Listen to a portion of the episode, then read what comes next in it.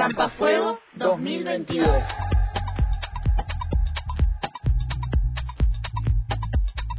Versión podcast. Podcast.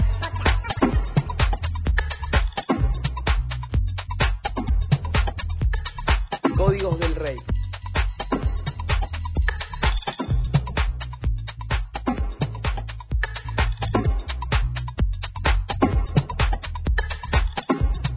Nuevo programa.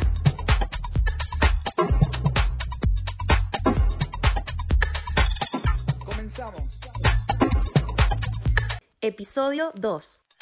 Hola Samu, hola a todos, ¿cómo están? Qué bueno estar de nuevo juntos en el episodio 2 de estos podcasts que hemos llamado Códigos del Rey.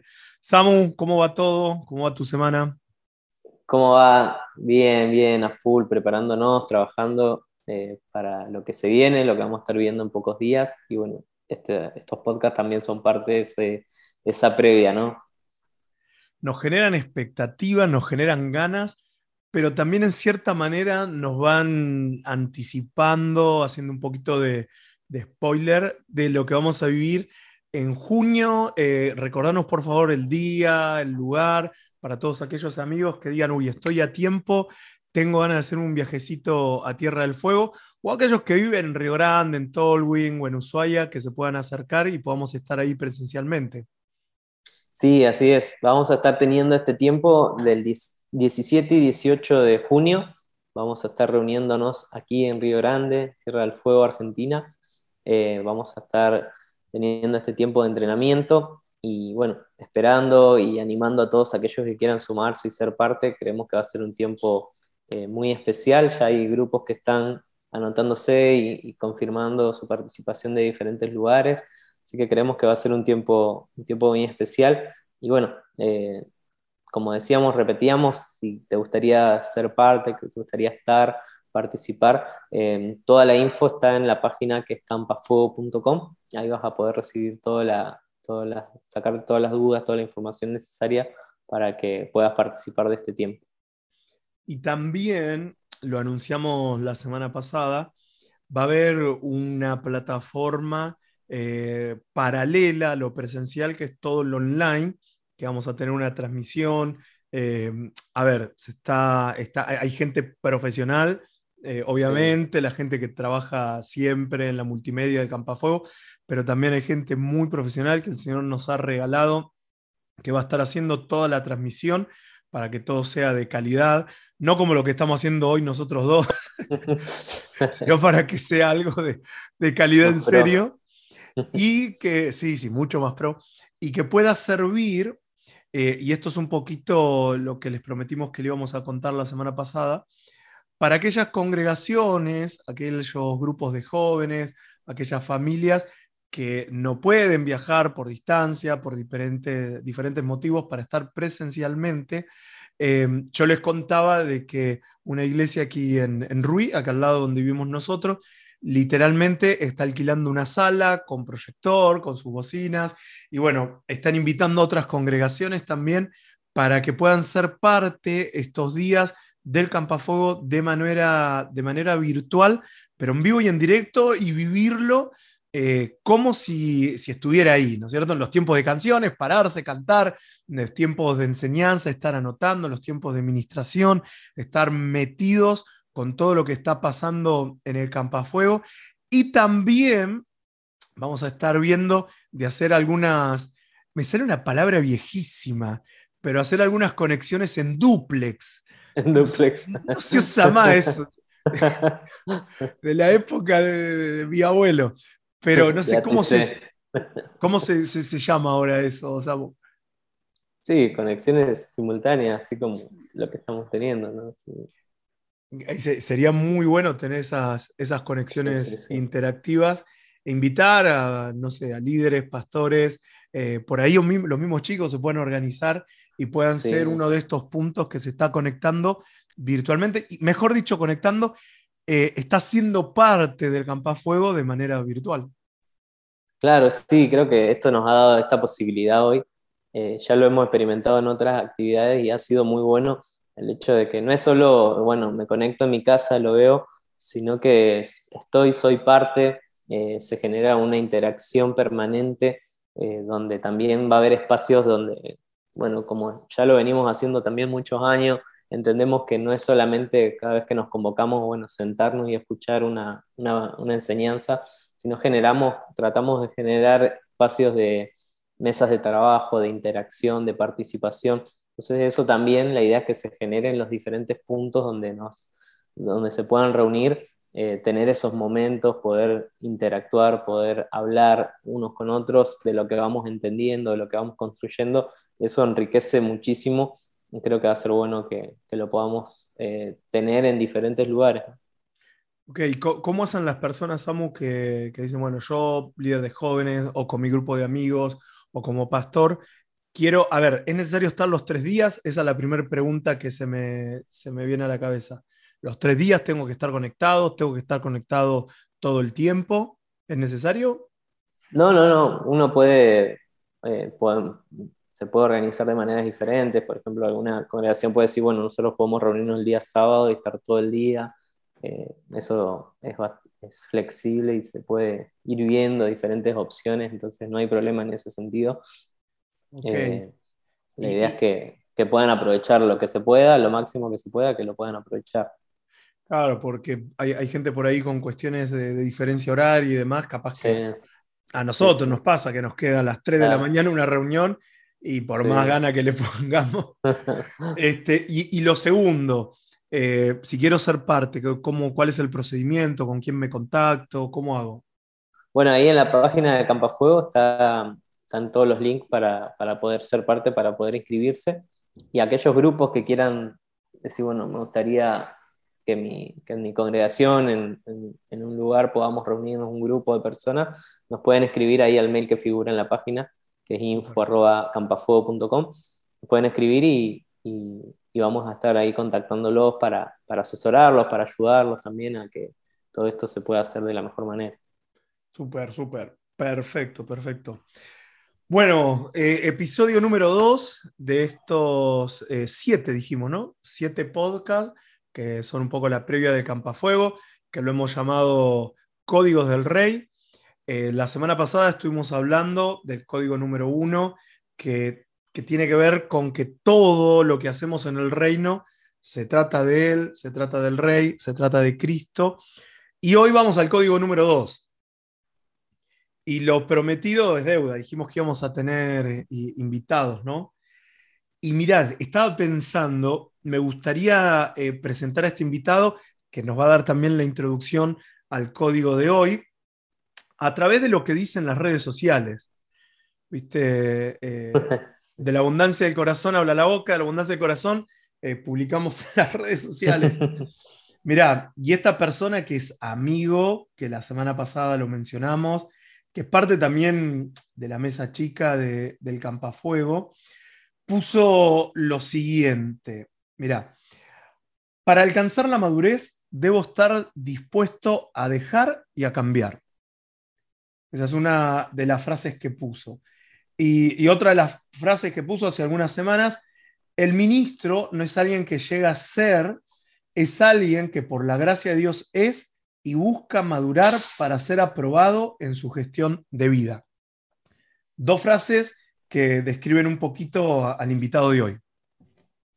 Tremendo, tremendo, ¿no? Y con expectativas para, para escucharlo. Muy bien, vamos derecho a la introducción entonces. Él mismo se presenta al final y él mismo nos introduce en lo que hoy vamos a estar hablando. Escuchamos. El reino se trata de madurez. Se trata de la capacidad de dejar con la mirada puesta en lo que está por delante. Jesús, los apóstoles y la iglesia del primer siglo junto a otros personajes de las escrituras nos recuerdan esta verdad no hay perfección, no hay madurez y no hay manifestación de plenitud si no estamos dispuestos a dejar. Por lo tanto, la propuesta eterna del reino de Dios es invitarnos a dejar, a dejar una vieja vida, a dejar una vieja cultura, a dejar una vieja manera de comportarse, a dejar el desorden, a dejar las mentalidades infectadas o gobernadas por los sistemas de este siglo. Y por el opuesto nos propone que al dejar estas cosas alcanzamos la perfección, alcanzamos la madurez y la plenitud para administrar lo que Dios nos ha concedido. Pero por otro lado, no solo significa dejar cosas malas. Las cosas malas en regla general son fáciles de dejar. Se trata también de dejar aquellas cosas buenas a las que nos hemos acostumbrado, pero no colaboran con el reino de Dios en nuestros días. El apóstol Pablo en Gálatas capítulo 4, verso 1, dice que el niño en nada difiere del esclavo, aunque es señor de todo. Estamos madurando, estamos avanzando y estamos siendo perfeccionados para poder administrar, ya no como esclavos, para poder administrar como hijos maduros lo que el reino de Dios nos propone en esta estación.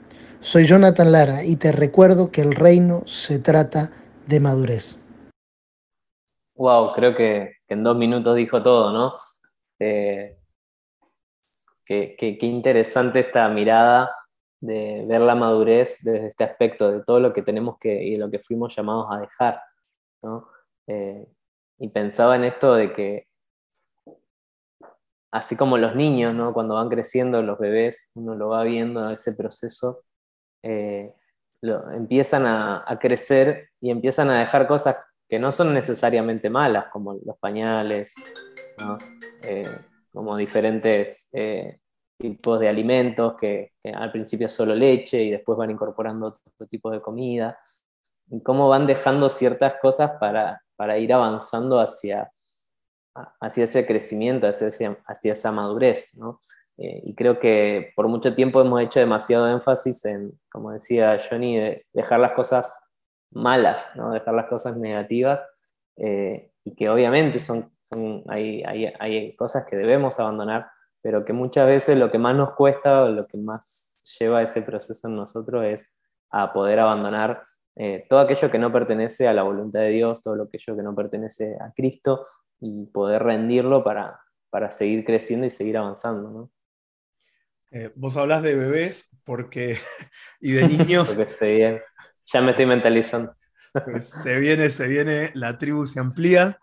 Este, pero cuando vos estabas diciendo recién eso, eh, se me venía eh, algo que está totalmente relacionado con la madurez, porque a veces pensamos que la madurez viene por una postura, ¿Viste? Mm. Como cuando sos adolescente que si no, no, ahora soy maduro. Y, los varones ponemos la voz gruesa y nos queremos afeitar y, nos hacemos los que somos fuertes y demás. Y por más que uno quiera apurar la madurez, uno no la puede apurar, porque en la madurez actúa el factor tiempo. Y es tan necesario estar alineado al tiempo para tener una madurez interna, porque si uno se pasa de tiempo, es antinatural. Es decir, si salva, eh, son 7, 8 años, todavía sigue usando pañales, vos decís es antinatural, no maduró en esa área. Ahora, si uno se adelanta, hacia los tres meses querés sacarle los pañales, también uno puede frustrarse. Entonces, creo que la madurez, como aporte a lo que dijo eh, Jonathan, que es, eh, como dijiste, súper rico, en dos minutos resumió un bosquejo a mí me tardaría una hora y media, pero mm, añadiría eso, ¿no? Que el factor tiempo es tan importante en la madurez. Darnos el tiempo, pero también no pasarnos de tiempo. Y entender de que la madurez es algo natural. Si estamos teniendo un entorno saludable en nuestra relación con Dios, en nuestra relación con la iglesia, en nuestra relación con el cuerpo, que eso es súper importante. Porque a veces decimos, sí, sí, yo tengo una relación con Dios espectacular, pero no estoy unido al cuerpo. Mm. Y entendemos de que todo lo que Dios diseñó en su propósito eterno tiene que ver con la iglesia, tiene que ver con el cuerpo, no tiene que ver con el individuo. Si yo estoy unido al cuerpo, naturalmente voy a madurar. Y si no maduro según la expectativa del tiempo de madurez que tendría que tener, es porque algo me está pasando. Algo no está funcionando bien. Si a los 10 años, a los 20 años, no puedo retener eh, líquidos y necesito seguir usando pañales, y algo está pasando. Y de la misma manera, si hay áreas en nuestra vida que todavía no han alcanzado la madurez que siento que Dios me está demandando, es ahí donde tengo que, que- que hacerme una evaluación, decir qué es lo que, que- que- está pasando en mí, qué es lo que no está funcionando, eh, ver si estoy conectado a Él, si estoy conectado a la iglesia, si estoy teniendo un desarrollo saludable y un crecimiento saludable, porque la madurez es algo natural en su tiempo. Y ese es el código, ¿no? En su tiempo, y ese su con mayúscula, la madurez tiene que venir a mí y tiene que ser visible aún hacia los demás. Sí, sí, sí. Y algo que decías vos recién, creo que también es algo para destacar y que vamos a seguramente trabajar en este tiempo y poder profundizar más, es que la madurez no es algo solamente un asunto individual, ¿no? No se trata de, bueno, yo maduro eh, y llevo adelante ese proceso personalmente, en mi casa, en mi vida in- interior y, y listo, y nada más. Sino que la madurez es, es corporativa, ¿no? Es del todo el cuerpo, dice la palabra, todo el cuerpo crece, se edifica en amor. Eh, es entender de que, de que este proceso es juntos, ¿no? No es algo individual. Eh, creo que una de las características de la inmadurez es eso, la- el individualismo, ¿no? Sí, Uno siempre lo ha dicho, los niños eh, en ese proceso de inmadurez todavía son individualistas, Eh, se manifiesta mucho eso del egoísmo, eh, pero cuando uno va creciendo va entendiendo de que no se trata de, de eso, de, una competencia, no se trata de una rivalidad, sino se trata de crecer juntos como cuerpo, entendiendo que cada uno en su cumpliendo su función, llevando adelante la, la tarea que Dios le dio, colabora para que todo el cuerpo crezca, para que el reino crezca, para que el reino sea levantado. Creo que en este tiempo vamos a ver eso, ¿no? La madurez de la iglesia, la madurez del reino de Dios, cómo el reino va madurando en este tiempo, cómo la iglesia de Cristo eh, va madurando, va creciendo, va, va- va teniendo un mayor entendimiento para ser más efectivos en lo que Dios no- nos mandó a hacer. Eh, mirá esta frase, Samu, bueno, un poquito adaptada. es, eh, la madurez es una experiencia individual que se vive en comunidad y tiene un impacto en la sociedad. Mm, Repito, la madurez es una experiencia individual porque la responsabilidad sigue siendo individual. sí, sí. Porque a veces nos metemos en el cuerpo, sí, sí. No, no maduro porque el cuerpo, porque mi iglesia, porque donde estoy no madura. No, no, es una Claro. responsabilidad y una experiencia individual que se vive en comunidad. Los beneficios se ven en comunidad. Comunidad estábamos hablando del cuerpo, de la iglesia, pero tiene un impacto hacia afuera también. Y, y creo que el mundo está esperando una iglesia madura que pueda manifestarse, no envuelta en las temáticas del momento, sino teniendo una voz profética eh, acorde, esas voces que son llaves para destrabar todo lo que el Señor quiere soltar eh, en su reino en esta tierra. Y para eso necesitamos madurez. Tal cual. Así que bueno, Samu, el segundo código ya está expuesto. Una semana más que estamos en este podcast y yo estoy súper contento. Sí, sí, la verdad que, que, como dijimos en el primer programa, ¿no? Costó eh, llevar- poder concretar este, este proyecto de los podcasts, pero, pero bueno, va saliendo y creo que vamos a seguir avanzando y se vienen muchos más invitados y muchos más temas que, que van a estar buenísimos para, para desarrollar. Y se vienen invitados que han sido parte del Campafuego, invitados que nunca fueron Campafuego. es verdad. es Y eso está buenísimo, y eso está buenísimo, porque vamos a conocer a gente nueva. Bueno. Samu, que tengas buena semana, nos vemos con todos los amigos la semana que viene. Dale, nos vemos. Chau, chau. Campafuego 2022. Versión podcast. Podcast. Muchas gracias por estar. Nos vemos la próxima semana.